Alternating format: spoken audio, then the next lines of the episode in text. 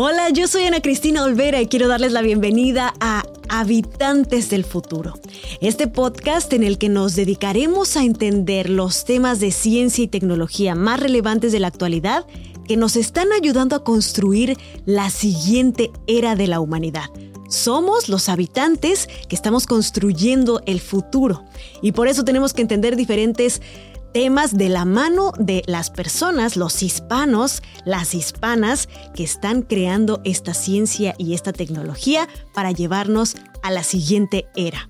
Hoy vamos a hablar de la física de partículas. Pero ¿por qué debería de importarnos la física de partículas? ¿Qué es eso? También vamos a hablar del gran colisionador de hadrones. El experimento científico más grande que haya hecho la humanidad y que se dedica precisamente a estudiar esto la física de partículas, las cosas más pequeñitas que existen y que están estudiando los científicos para crear diferentes cosas que nos van a llevar a tener un futuro increíble. Por ejemplo, ¿te imaginas tener radiografías a todo color? Ya no ver huesitos así solamente y sombras, sino verdaderamente órganos, tener detectores especiales de cáncer y tratamientos específicos que utilizan la antimateria para poder atacar el cáncer. O por ejemplo, un sensor en tu refrigerador que te diga en qué momento se va a echar a perder la comida. Imagínate cuánta comida se podría ahorrar en todo el mundo para poder alimentar a todas esas personas que necesitan esa comida que se nos está echando a perder todos los días en el refrigerador. O también ahí en el gran colisionador de hadrones, donde los científicos están haciendo una sopa parecida a la que había en los inicios del universo, se creó algo sin lo cual no podríamos vivir en la actualidad, el Internet. Esa World Wide Web, la triple W que está en las direcciones que usamos todos los días, ese sistema de procesamientos de datos, se creó porque ahí en ese gran experimento se están analizando 800 millones de choques de partículas diminutas por segundo, que generan 40 millones de fotografías por segundo y tuvieron que crear un sistema para poder procesar todos esos datos y para poder enviárselos entre los diferentes investigadores. Y es ahí donde se creó el Internet. Gracias al estudio de la física de partículas, ahora podemos estarnos comunicando con cualquier persona alrededor del mundo, como lo estamos haciendo ahorita, ustedes y yo, para poder ver nuestro futuro. Así que hoy vamos a analizar esta ciencia que no solamente nos lleva al futuro, sino que también nos conecta con los orígenes de todo lo que existe. La física de partículas estudia esos pequeños fragmentos de los que estamos compuestos todos, pero también las estrellas, las galaxias, el universo entero. Las partículas es eso que tenemos en común con todo el universo.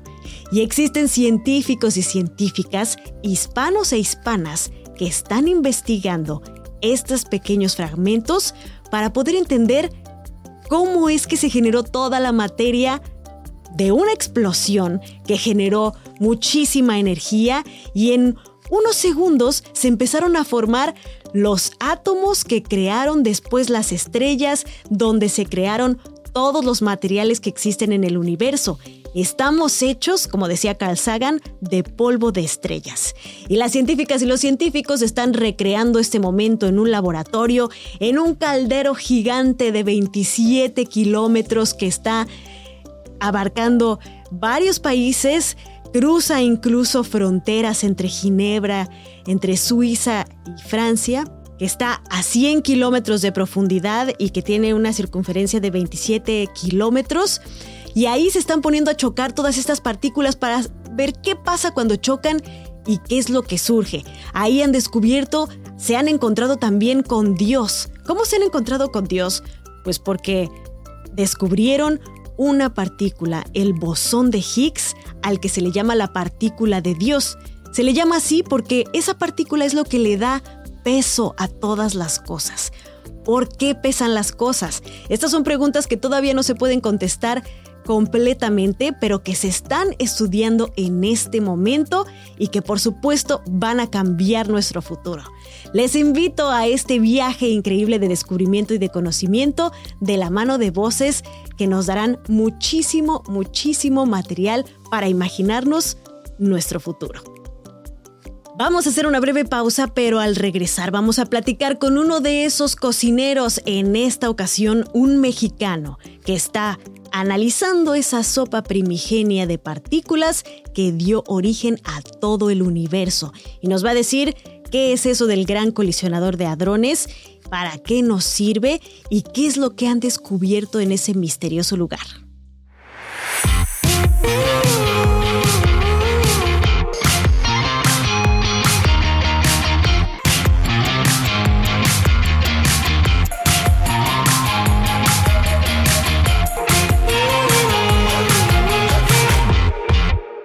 Que siguen en Habitantes del Futuro porque estamos a punto de conversar con alguien que nos va a poder explicar muchísimo mejor qué es esto de las partículas, para qué nos sirven, cómo las estudiamos en la actualidad y también por qué es importante que las estudiemos ahora para el futuro, qué estamos construyendo al estudiarlas para poder avanzar en el futuro hacia una ciencia mucho más completa. Está con nosotros hoy el doctor Gerardo Herrera Corral. Él es investigador titular de una institución que se llama el Centro de Investigación y Estudios Avanzados de allá de México y además es investigador asociado del CERN. ¿Qué es eso del CERN? Bueno, es el, la Organización Europea para la Investigación Nuclear. Doctor Gerardo, bienvenido a Habitantes del Futuro. Gracias por acompañarnos. Muchas gracias, qué gusto verte, Ana Cristina. Encantado de estar contigo y conversar uh, nuevamente, que ya hemos conversado en el pasado. Eh, me da mucho gusto. Ya hemos platicado mucho. ¿Qué es esto del CERN, doctor? ¿Cómo que la Organización Europea para la Investigación Nuclear? ¿Por qué esto de nuclear, pues a, a, todos nos suena como a algo peligroso, ¿no? Algo a lo mejor que tiene que ver con la energía, pero en realidad se hace mucho más investigación con respecto a esto que es la ciencia nuclear. Sí, es, eh, el, nombre requiere una explicación. El Centro Europeo de Investigaciones Nucleares nació en 1954, en la posguerra. Hay que recordar que la Segunda Guerra Mundial había terminado en, 1945 y, y, que había en Europa pues la necesidad de resolver varios problemas en el área académica, científica. Uno de ellos era la fuga de cerebros. Muchos de los grandes científicos de Europa se habían ido a los Estados Unidos o a otros países del mundo, pero también existía la necesidad de los países europeos de tener un proyecto en casa, en Europa, que los retuviera y que de alguna manera promoviera la investigación en algo que acababan de experimentar de manera muy negativa, que era la energía nuclear habían estallado dos bombas en Japón, dos bombas atómicas en Japón, y la población del mundo eh, consideraba que estábamos ante el inicio de una era peligrosa eh, desde la física, desde la física nuclear. Entonces surgió la idea de crear un centro de investigación para los usos pacíficos de la, de la energía nuclear. Esa fue la idea original del Centro Europeo de Investigaciones Nucleares, hacer investigación nuclear para usos pacíficos. Por supuesto que eso rápidamente cambió porque la física avanzó muy rápidamente y el núcleo, el núcleo atómico, pues es ya actualmente algo enorme, es gigantesco, es muy interesante, desde luego que es muy interesante estudiar, pero no es ya lo elemental. Entonces el CERN se fue a los niveles más bajos, a los niveles cada vez más microscópicos y el nombre se quedó cuando en realidad el Centro Europeo de Investigaciones Nucleares no hace física nuclear. También la hace, también tiene proyectos de física nuclear, desde luego, pero digamos que la parte más sustantiva del CERN se refiere a algo mucho más profundo, escalas mucho mayores, uh, microscópicas, ¿no? Sí, porque a mí todavía me tocó que en la primaria nos enseñaran que los átomos estaban compuestos en su núcleo por protones y neutrones y que había electrones, pero nada más, ¿no? No había otra cosa. Y ahora sabemos que hay partículas mucho más chiquitas, ¿no? Es correcto, es correcto. Ese, fue el paradigma todavía de principios del siglo pasado, cuando JJ Thomson en Inglaterra había descubierto el electrón y después eh, Rutherford descubrió el protón y se descubrieron los núcleos de los átomos. Pero efectivamente, en el correr del siglo pasado, del siglo XX, nos dimos cuenta de que esos protones de los que estás hablando, que se encuentran en los núcleos de los átomos, en realidad son partículas compuestas, no son partículas elementales. Esos protones están hechos de quarks y em, se propuso esa idea en los 60 y se vino a constatar en 1969. Hace tres años celebrábamos el aniversario del descubrimiento de los quarks, esas partículas que están adentro de los protones y adentro de los neutrones y que pensamos los físicos son las partículas elementales.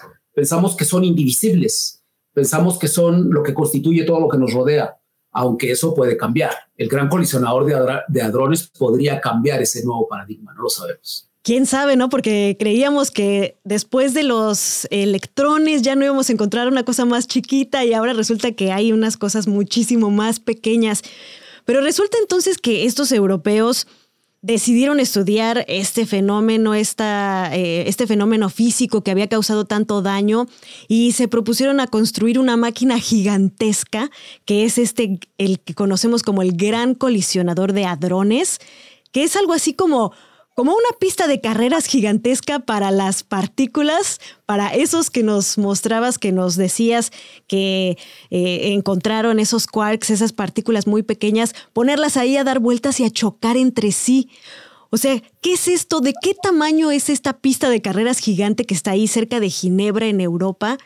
¿Y, qué es lo que hacen ahí? Sí, sí, es cierto. El, el Centro Europeo de Investigaciones Nucleares alberga actualmente al acelerador más grande del mundo y es el acelerador más grande en la historia de la humanidad. Eh, de, hecho, bien podemos decir que es el instrumento científico más grande jamás construido. Es, eh, es una máquina gigantesca que se encuentra por debajo del nivel del suelo. 100 eh, kilómetros abajo del suelo, ¿no? Más de 100 kilómetros, entre 100 y 170, poco más, porque está, está al pie de una cadena de montañas que se llaman los Jura, que por cierto son los Jura los que le dan el nombre al Jurásico, ¿verdad? Porque esa cadena de, esa formación geológica se formó justamente en la, en la era del Jurásico. Y ahí entonces se encuentra al pie de esas montañas, de manera tal que es un poco irregular la profundidad, está entre 100 y 170 en la parte más profunda el túnel. Es un túnel de 4 metros de diámetro que se encuentra pues muy profundo y que tiene una circunferencia gigantesca de casi 28 kilómetros. Es un anillo, que tiene pues un diámetro de 9 kilómetros, lo que le da un perímetro de casi 28 kilómetros. Eh, y ahí, en ese túnel de 4 metros, se han instalado pues dipolos, que es la, la, la, componente principal. Hay otras muchas componentes, pero la componente principal son más de 1000, 1200 y fracción dipolos magnéticos extraordinarios porque funcionan a muy baja temperatura con superconductividad. Son dipolos magnéticos capaces de formar campos magnéticos extraordinariamente grandes.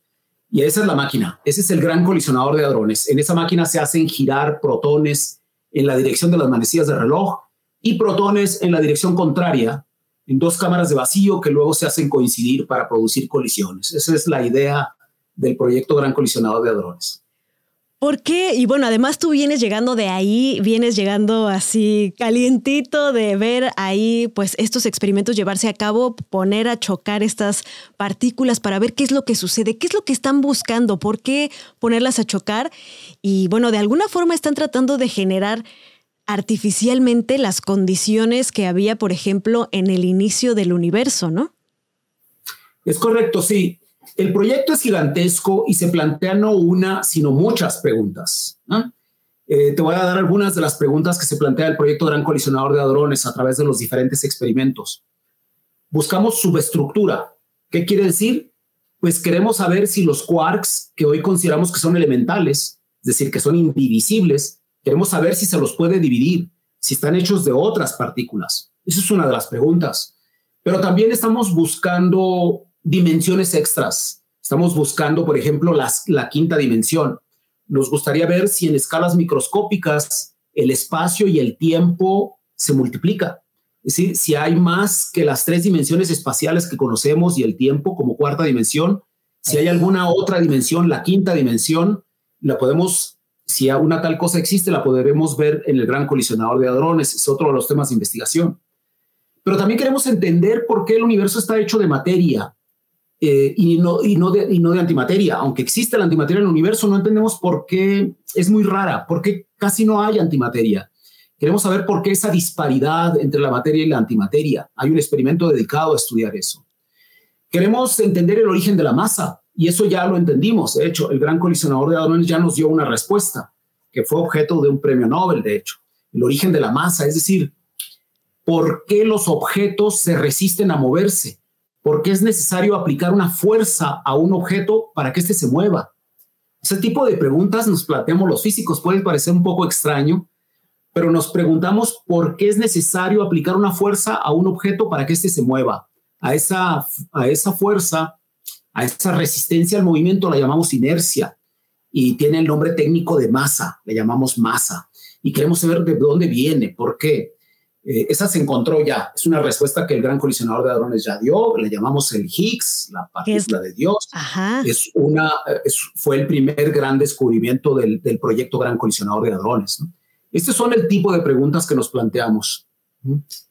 Y es que finalmente esto de que eh, toda la materia, es decir, todos nosotros, la silla que tengo aquí abajo de mí, la mesa, pero también las estrellas, las galaxias, eh, las nubes de polvo, todo está formado por estas partículas. O sea, digamos que es lo que nos une a todos como componentes del mismo universo. Y esto de que, de que las partículas, estas pequeñas componentes súper, súper pequeñitos de todo lo que hay tengan como un gemelo malvado. Eh, o, esto de la antimateria, ¿eso, eso qué significa? ¿Cómo lo, descubrieron? ¿Y, qué, implicaciones podría tener entender de qué se tratan estos, esta antimateria, estos gemelos malvados de las partículas? Sí, es correcto, sí, efectivamente, para cada una de las partículas elementales que conocemos, para cada uno de los seis quarks que sabemos que existen, para cada uno de los seis leptones que sabemos que existen, debe existir, bueno, sabemos que existe un anti eh, de, antimateria, una antipartícula de, antimateria de cada una de ellas. Así como existe el quark arriba, que hay un quark que se llama arriba, debe existir un quark que se, un antiquark que se llama arriba. Así como hay un quark en canto, existe uno un anticuar que se llama Encanto. Esto se descubrió de, manera simultánea, más o menos simultánea, eh, tanto teórica como experimentalmente. Eh, por ahí en los años eh, finales de los 20, principios de los años 30 del siglo pasado, aparece en nuestras ecuaciones y aparece en el laboratorio un antielectrón. Entonces nos percatamos de que existía esta dualidad en el universo está hecho de materia, pero existe la antimateria y no conocemos nada, eh, ninguna razón para que el universo esté hecho solamente de materia. Debería haber la misma cantidad de antimateria. Entonces queremos entender qué pasó en el universo temprano, qué fue lo que ocurrió para que el universo acabara siendo de materia, ¿no? Pero esa, esa antimateria que resulta ser un poco enigmática, ¿no? Porque tiene características, hasta el mismo nombre, se la ha llamado materia espejo, se la ha llamado de muchas maneras para denotar un poco su misticismo eh, se aniquila cuando se encuentra con la materia. Y es un tema fascinante de investigación entender esas cosas. Yo aquí comento... Es, como si tuviéramos a Thor y a Loki, ¿no? Algo así. Sí, sí, sí. se encuentran y ya se vuelve un desastre esto. Cuando un electrón se encuentra con un antielectrón, que se llama positrón, a la, a la antipartícula del electrón se llama positrón, si se encuentran, se desintegran en energía, aparece luz, eh, aparecen dos fotones que salen back to back. Eh, eso pasa cuando la, la, materia se encuentra con la antimateria. ¿sí? Por cierto que estoy escribiendo, ya no debe tardar en salir un libro que se llama Antimateria. Eso solamente como, como comercial. Ah, no, pues ahí está el comercial. Y ahí vamos a entender por fin más o menos qué es eso de la antimateria, de los gemelos malvados de las partículas que nos componen. ¿O qué vamos a poder ver? Eso espero, espero que el libro eh, por lo menos nos dé una mejor idea de qué es, de, que probablemente no sea tan enigmática ni tan misteriosa. La idea es que en el libro la gente vea que ya se, utiliza en los hospitales, ya tenemos aplicaciones de la antimateria. Justo eso. sí. Justo eso, Gerardo.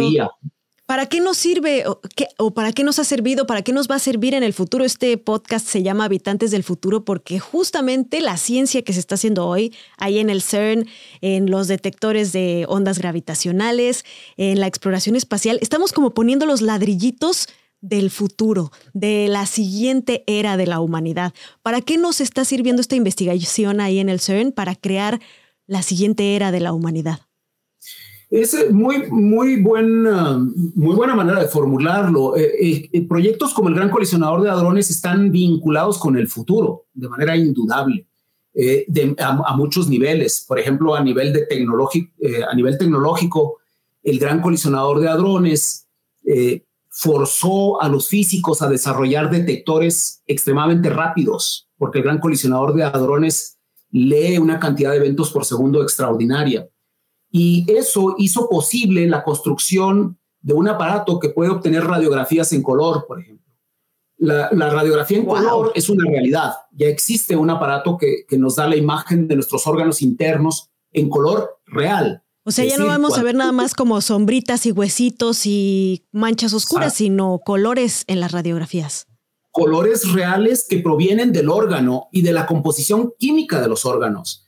Va a tener una coloración distinta a un hueso porque tiene calcio que un pulmón que contiene bario ¿eh? o, algún otro órgano que tiene una, una glándula que contiene yodo, por ejemplo. Esa coloración no solamente va a dar una mejor estructura, una mejor visión de la estructura, pero también nos va a dar, al médico le va a dar más bases de diagnóstico. Eso es un hecho Estamos hablando de un futuro ya inmediato, de los próximos dos o tres años, pero también hay proyectos a futuro de 50 años, como el tratamiento de cáncer, por ejemplo, con antimateria.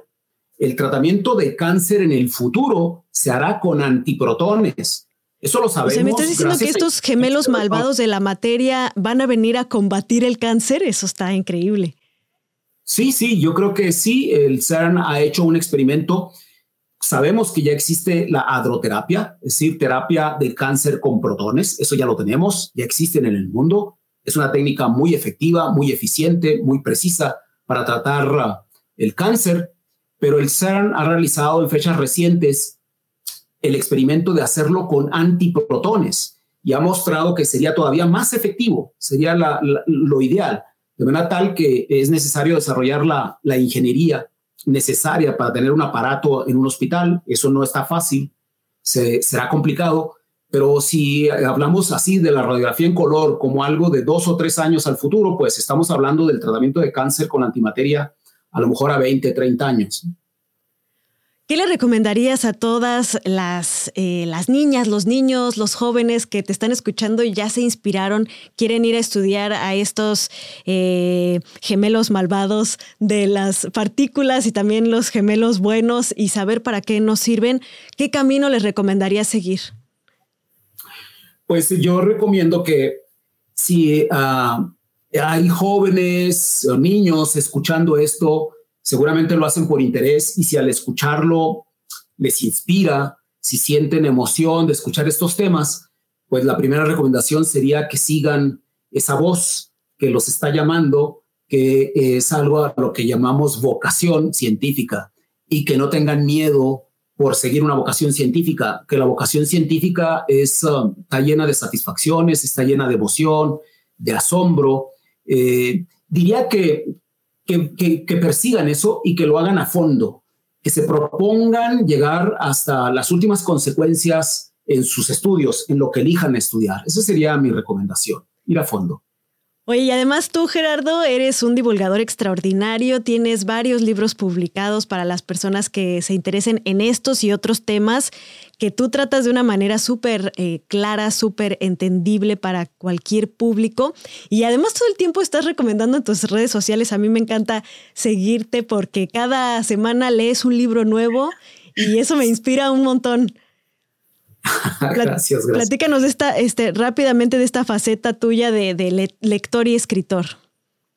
Bueno, yo, yo soy investigador. Hay que aclarar que mi, mi, tarea, mi trabajo eh, es la investigación científica, que, eh, que consiste en hacer investigaciones del laboratorio, porque soy físico experimental, y publicar los resultados de estas investigaciones en artículos científicos especializados que son en revistas que muy poca gente lee, son revistas dirigidas a nuestros pares.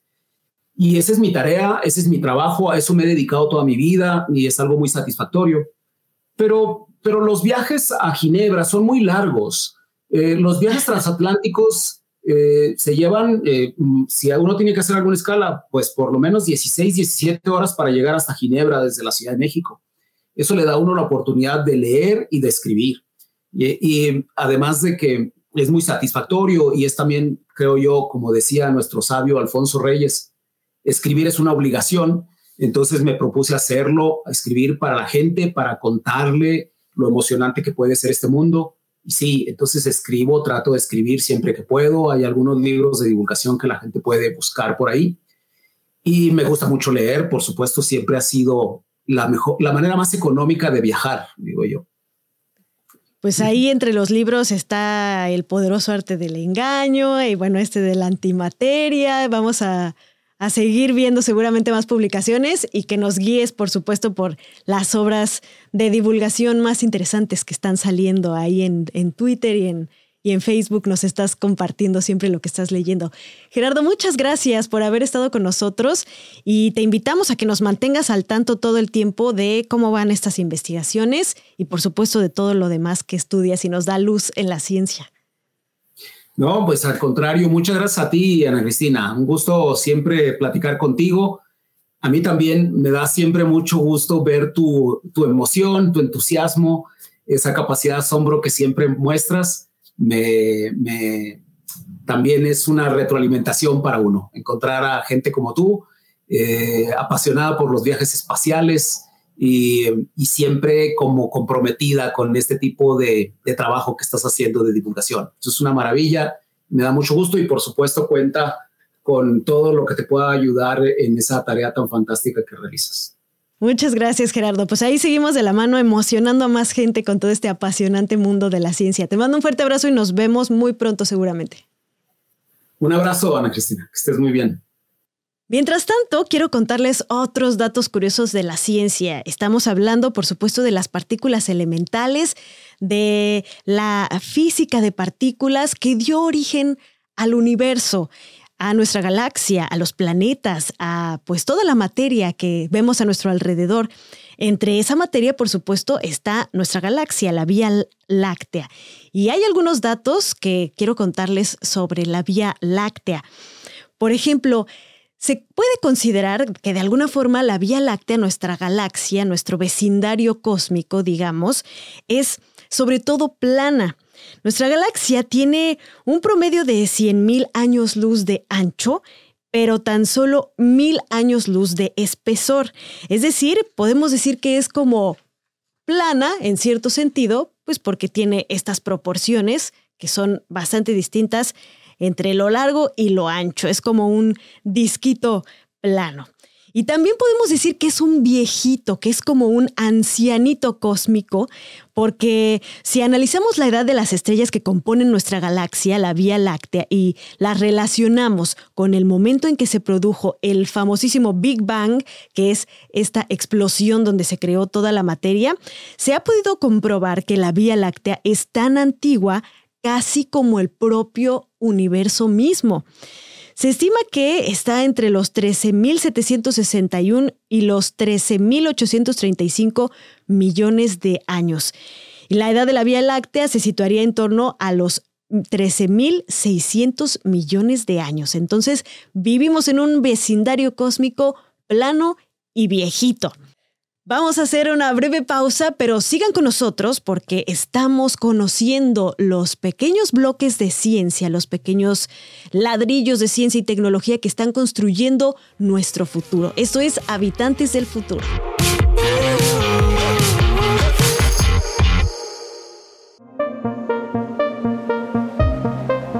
En Uno Production estamos desarrollando nuevo contenido para la comunidad latina. Por eso te invitamos a que nos veas a través de nuestro canal de YouTube Finanzas para ti con Carlos Palazzi y Anaí Salazar o que nos escuches a través de tu plataforma favorita. Te vamos a dar información muy valiosa para mejorar tu vida. Recuérdate que acá en Finanzas para ti vamos a darte las herramientas para que puedas poner tu patrimonio del tamaño de tu sueño.